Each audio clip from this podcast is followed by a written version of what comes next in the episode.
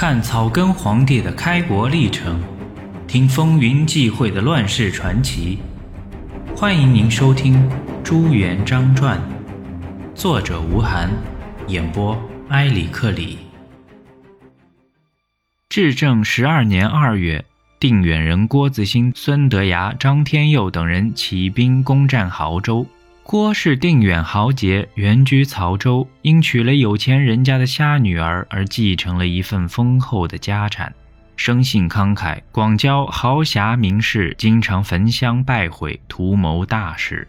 二月二十七日，郭子兴带了数千人，趁黑潜入亳州，半夜里一声号炮，闯入州衙，杀了州官，夺了州县。元将撤礼不花，奉命进剿，却远远的在离亳州几十里的地方安营扎寨，并不攻城，而日服良民以邀赏，只是苦了百姓。朱元璋时年二十五岁，从二十一岁游方回到黄觉寺，又是整整四年了。外面的世界很精彩，他不可能不知道。他相信彭和尚的话，鞑子一定得赶走，汉人男人一定要翻身。沧海横流，方显英雄本色。天下大乱，时势造就英雄。机会难得，一定要抓住。事关重大，还得仔细计较，捡便宜省事，有好处、有前途的路走。投官军呢，犯不着。官军的纪律他知道的太多，去了是自寻死路。再则，打子杀人放火、奸淫掳掠，提起来谁不切齿痛恨？男子汉纵然不能做什么大好事，也万万不能丧心病狂到认贼作父，残害自己的姊妹兄弟。投红军呢？听说亳州起事的杜遵道部有五个元帅，一字并肩，没有头脑，谁也不服谁，谁也支持不了谁，闹得乱哄哄的，不成体统，恐怕没有大出息，成不了气候。维持现状，做一天和尚撞一天钟呢，迟早给官军捉去拿赏号，死的更是不明不白。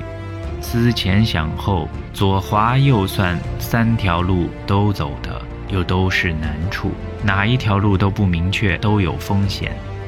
一天，有人从亳州捎来一封信，是孩提时的伙伴写的，劝他到红军队伍里来。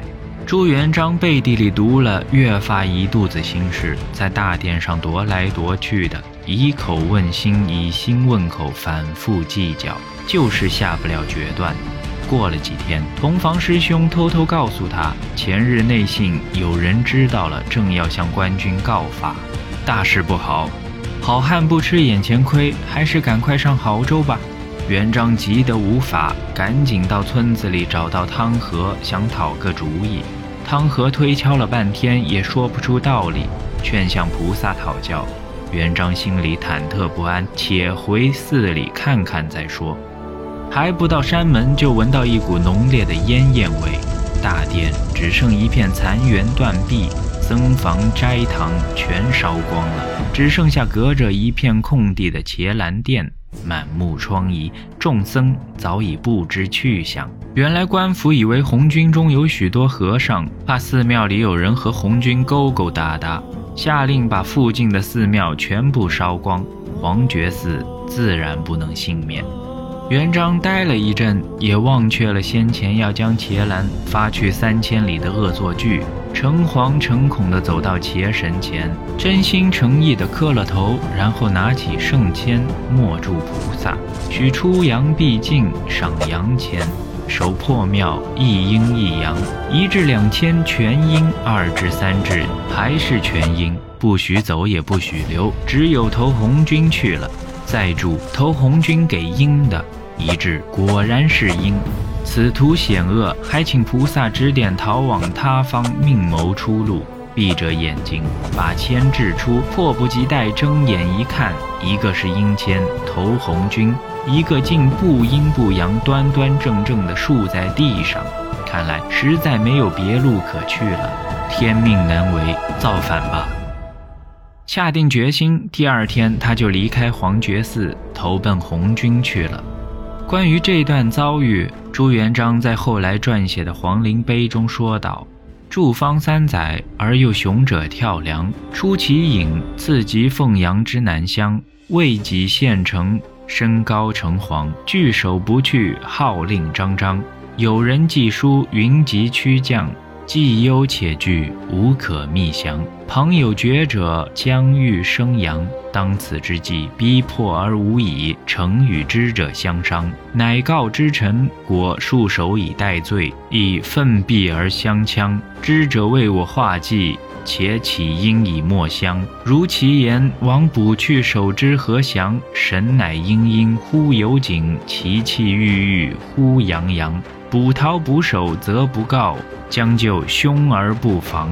至正十二年闰三月初一，朱元璋来到亳州城下，两军对峙。虽然元军没敢进攻，红军也不敢大意，戒备极严。朱元璋被清兵拦住，声称要见郭元帅，几句话不对，被清兵绑了，要报郭元帅以援兵奸细论处。郭子兴闻报，心有几分诧异。既是奸细，怕不得如此从容。打马就近一看，见是一个长相怪怪的和尚，被五花大绑捆在拴马桩上，神色坦然，气度非凡。郭不觉有几分喜欢，问明底细，喝令松绑放人，收为不足。听众朋友，现在您收听的是《朱元璋传》，作者吴晗，演播埃里克里。本集已播讲完毕，欲知后事如何，欢迎订阅收听。